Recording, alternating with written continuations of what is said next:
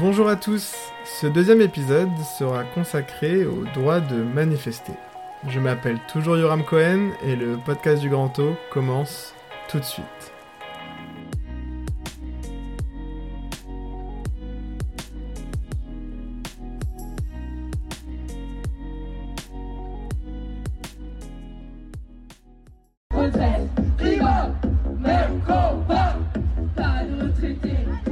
Pas.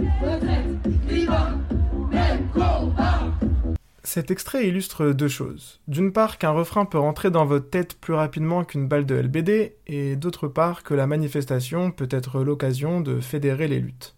Ces dernières années, des milliers de personnes ont manifesté pour le pouvoir d'achat,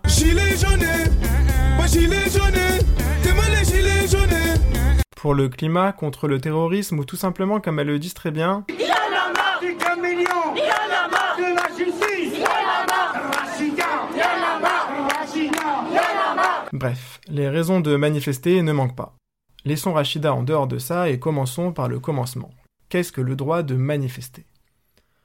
Le droit de manifester peut être défini comme une réunion organisée sur la voie publique dans le but d'exprimer une conviction collective. On remarque déjà bien ici le lien entre manifestation et liberté d'expression que l'on étudiera dans un prochain épisode. En exprimant une conviction dans la rue, la manifestation est utilisée comme un moyen de pression à l'égard du pouvoir politique. Mais alors, est-ce efficace de manifester? Oui et non. Oui, car ça l'a été en mai 68 par exemple, ou lors du mouvement des Gilets jaunes.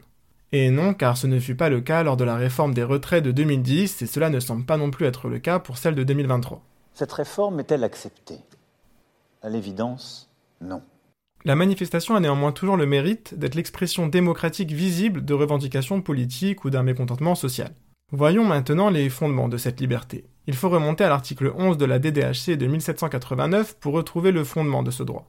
Cet article dispose tout citoyen peut parler, écrire, imprimer librement. Le Conseil constitutionnel a d'ailleurs considéré dans sa décision du 4 avril 2019 que le droit d'expression collective découlait de cette disposition. Je résume, nous partons du droit de parler librement dans la DDHC pour arriver à la décision du Conseil constitutionnel qui reconnaît, à partir de ce dernier, un droit d'expression collective, c'est-à-dire en d'autres termes, le droit de manifester. De plus, citons également le décret-loi du 23 octobre 1935 qui réglemente les manifestations. Elles peuvent être organisées librement sous condition d'une déclaration préalable à l'autorité de police. Les sources du droit de manifester sont désormais connues, attardons-nous maintenant sur les conditions d'exercice. Et oui, comme toutes les libertés, le droit de manifester est encadré. Pour organiser une manifestation, les formalités ne sont pas très compliquées. Il faut juste la déclarer préalablement, c'est-à-dire trois jours minimum avant le début des festivités, si je peux me permettre. Cette déclaration doit se faire auprès de la mairie, sauf pour Paris où cette déclaration doit être faite à la préfecture. Cette déclaration doit également mentionner le nom et le domicile des organisateurs, le but de la manifestation, le lieu, l'itinéraire, le jour et l'heure. Alors vous allez me dire, si c'est un droit, pourquoi devoir passer par une déclaration? Déclarer une manifestation ne veut pas dire demander la permission de. Manifester est un droit reconnu. Déclarer permet par contre au préfet de l'interdire en amont s'il considère qu'il y a un risque de nature à troubler l'ordre public. Déclarer permet également d'encadrer un minimum la manifestation pour éviter les incidents. Et oui, les gens ont, comment dirais-je, tendance à se sentir pousser des ailes en étant nombreux. Lors d'une manifestation, certaines personnes peuvent avoir la même pulsion destructrice qu'un enfant de 4 ans devant une grande tour de Capla. Et curieux comme vous êtes, vous demandez sûrement pourquoi. Permettez-moi de vous parler 10 secondes de Gustave Le Bon, qui en plus d'être un type au look de hipster new-yorkais, était un écrivain français du XXe siècle au CV plutôt bien rempli.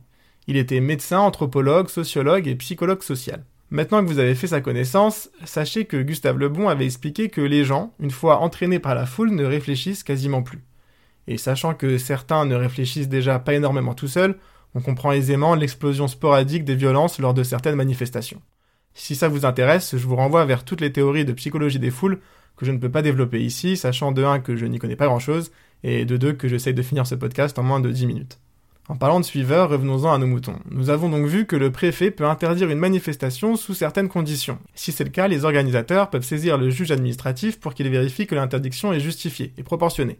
En sachant que toute manifestation trouble un minimum par sa nature même la tranquillité publique, la possibilité de saisir le juge administratif permet d'éviter que l'autorité publique interdise toute manifestation et abuse de son pouvoir. Dans l'hypothèse où la manifestation serait maintenant interdite, quelles seraient les conséquences si les organisateurs décidaient tout de même de la maintenir? L'article 431-1 du Code pénal punit de 6 mois d'emprisonnement et de 7500 euros d'amende le fait d'avoir organisé une manifestation sans l'avoir déclarée ou malgré cette interdiction. Attention, cet article vise uniquement les organisateurs. C'est-à-dire que lorsque Gérald Darmanin affirme que la seule participation à une manifestation non déclarée constitue un délit, c'est pas vrai.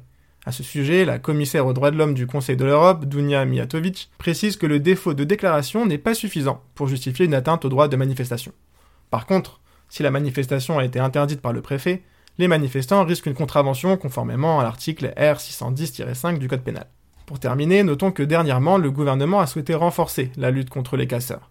La loi du 10 avril 2019, appelée également loi anti-casseurs, juste après le mouvement des Gilets jaunes, autorise les forces de l'ordre à contrôler les effets personnels des passants et des véhicules sur les sites de la manifestation et aux abords de celle-ci. Dissimuler une partie ou tout son visage lors d'une manifestation devient un délit. On peut s'interroger sur l'applicabilité sur le terrain de cette dernière. C'est bien beau de créer de nouvelles lois, encore faut-il pouvoir les faire respecter, mais c'est un tout autre débat.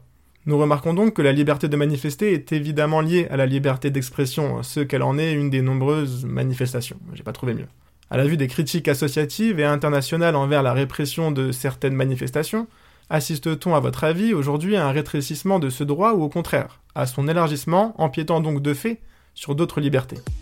L'épisode d'aujourd'hui est terminé. Si vous appréciez ce podcast, je vous invite à suivre ma page LinkedIn que vous trouverez en description, ça me fait toujours chaud au cœur. À partager ce podcast avec vos amis et même aux gens qui ne sont pas trop vos amis mais à qui vous dites bonjour à la fac, qui par habitude, qui par politesse. Vous pouvez même l'envoyer à votre crush en tapant par exemple Hello Emoji Fiesta as-tu écouté ce super podcast? Sachez que je serai heureux d'être la mort d'une belle histoire d'amour. Moi je vous donne rendez-vous dans deux semaines pour aborder une nouvelle liberté. D'ici là, prenez bien soin de vous Ciao